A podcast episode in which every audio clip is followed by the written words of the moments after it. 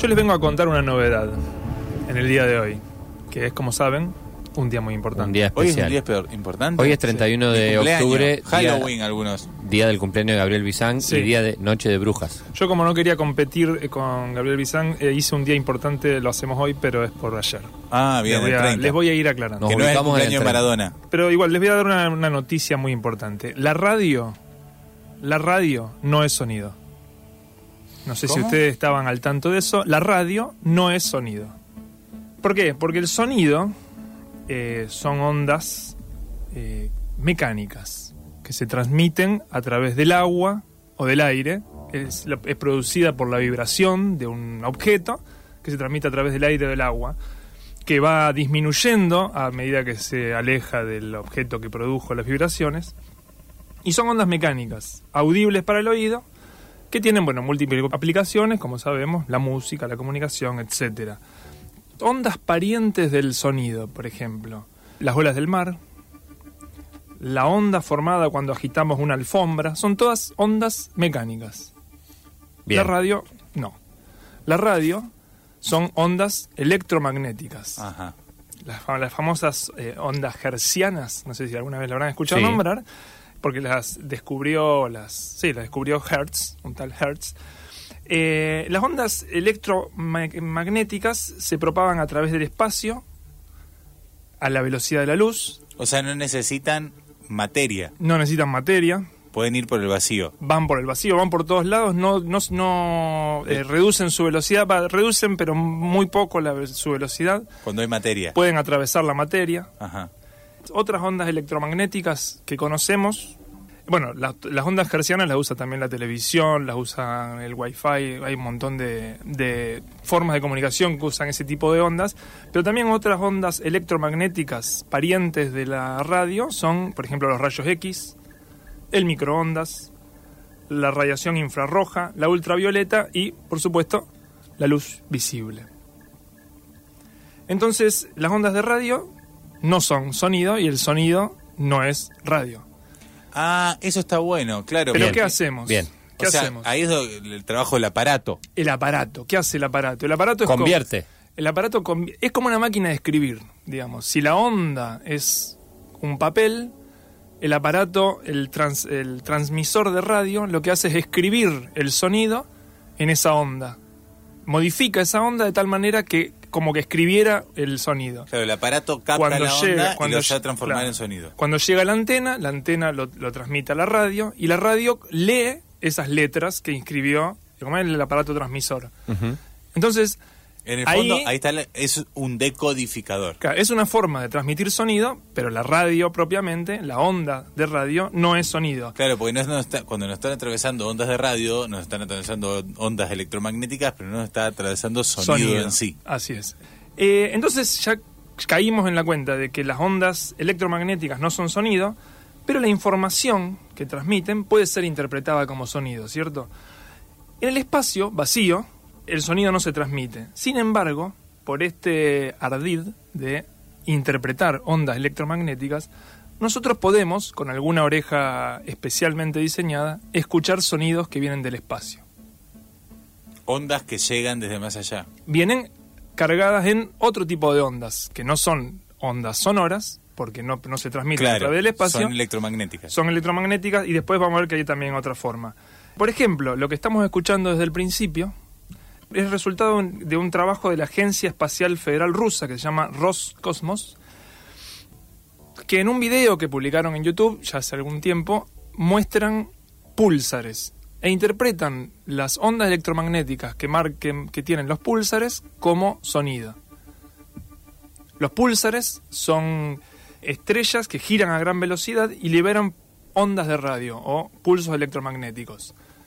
Algunas giran más rápido, otras giran más lento y pueden ser utilizadas, son utilizadas incluso por los satélites como faros, como para, para saber do- su ubicación.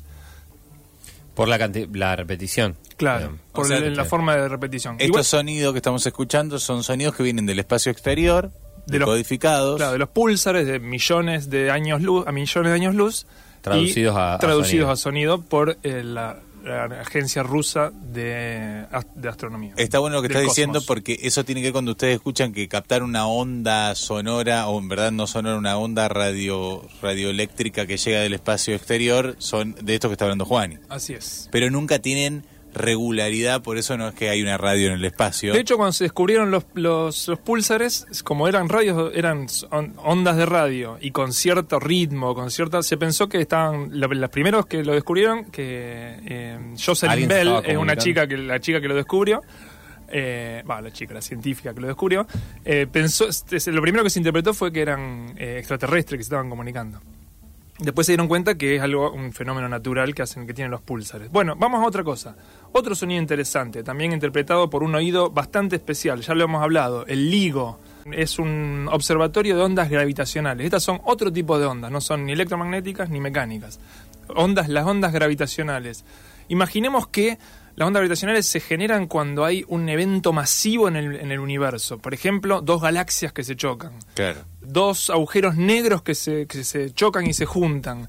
Una cosa monstruosa que genera un- una, una perturbación en, el, en, la, en, la, en el- ay, en la unión eh, espacio-tiempo. Y entonces genera una onda gravitacional.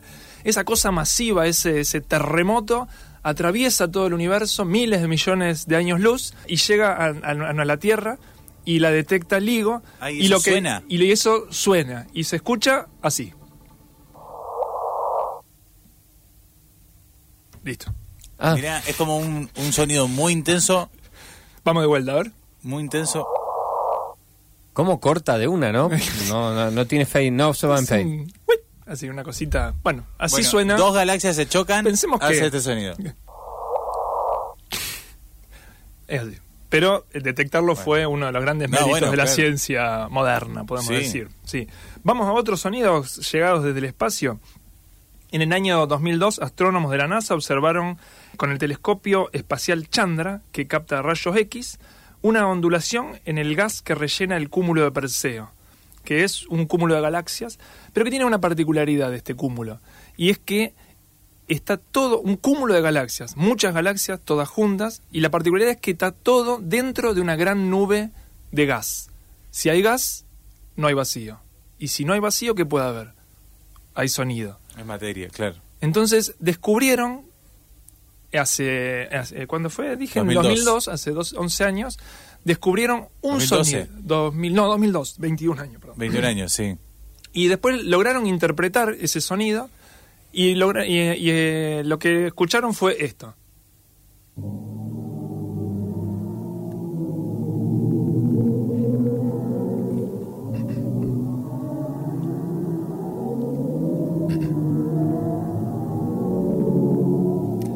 Eso- Es monstruoso este. Es espantoso, sí, es así como terrorífico. Eso es lo que eh, se escucha, supuestamente, en el cúmulo de Perseo y lo genera el eh, agujero negro supermasivo que está en el centro del cúmulo de, de O galaxias. sea, podemos pensar que este sonido que estábamos escuchando es un agujero negro comiéndose todo, atrayendo todo lo que hay a su alrededor y destruyéndolo. sí, y que además, rompiéndolo en, en- en, no sé, y que además que todo, rompe, todo lo el que esté, desintegra. todo el que esté en esa galaxia lo escucha, de alguna manera. Claro, este es el Supongo. camino de la muerte total, Sí, infinita. No hay nada que se salve de esto. Venga. Hacemos una más, a ver. Dale, me encanta, me encanta.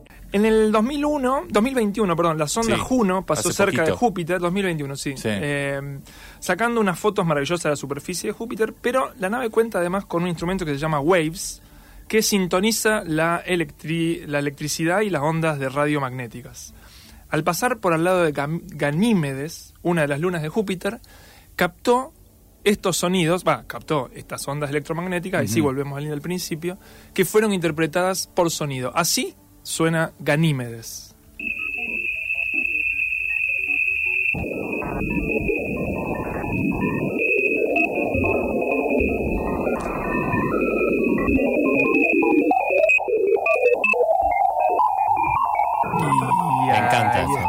Esto es Ganímedes. Así suena Ganímedes según la interpretación de Waves, el sistema O sea, que lo que tiene pudo captar las ondas electromagnéticas de la onda Juno cuando pasó cerca de Ganímedes, captó esto, Captó esto. lo transformamos a sonido y y, da eso. esto. Es interesante pensar eso porque cu- cuando uno dice, bueno, ¿cómo saben qué gases componen tal atmósfera, lo hacen solo por escala cromática. Claro. Por ejemplo, lo- el, el estudio del espacio Sí, también, exterior claro. tiene que ver mucho con esto, con lecturas de ondas, es decir, leer las ondas de escala cromática. Sí, que son ele- electromagnéticas. Son las ondas electromagnéticas luz, que dan color, la onda radio- color de luz rayos dan X. ciertos gases.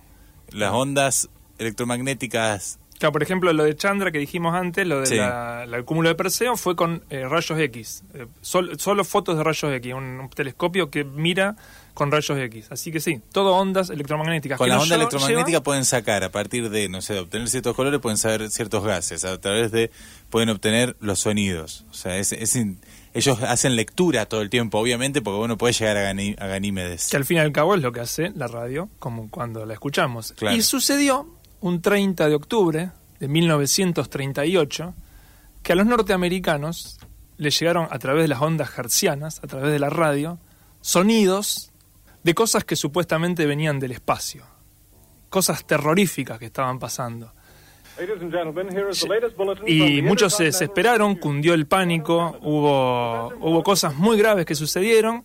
Algunos dicen que fue medio mito eso, pero que efectivamente hubo un momento de, de- de incertidumbre en los oyentes de, de esa radio. Y resultó que era la adaptación a radio de La Guerra de los Mundos, de H.G. Wells, que justo hablamos de él la semana pasada, eh, hecha por el grupo teatral de Orson Welles.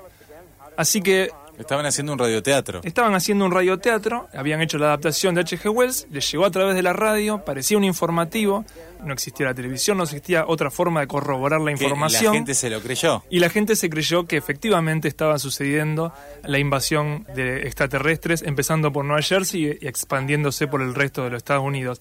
Así que la radio no es sonido, pero a veces puede ser emoción, puede ser alegría, bronca y, por qué no, también terror, como sucedió un 30 de octubre de hace una buena cantidad de años. Y con este eh, día especial que recordamos por ayer y además este especie de homenaje a la radio y al poder de la emoción en la comunicación, cerramos el programa del día de hoy. explosions on the planet Mars between the hours of 7:45 p.m. and 9:20 p.m.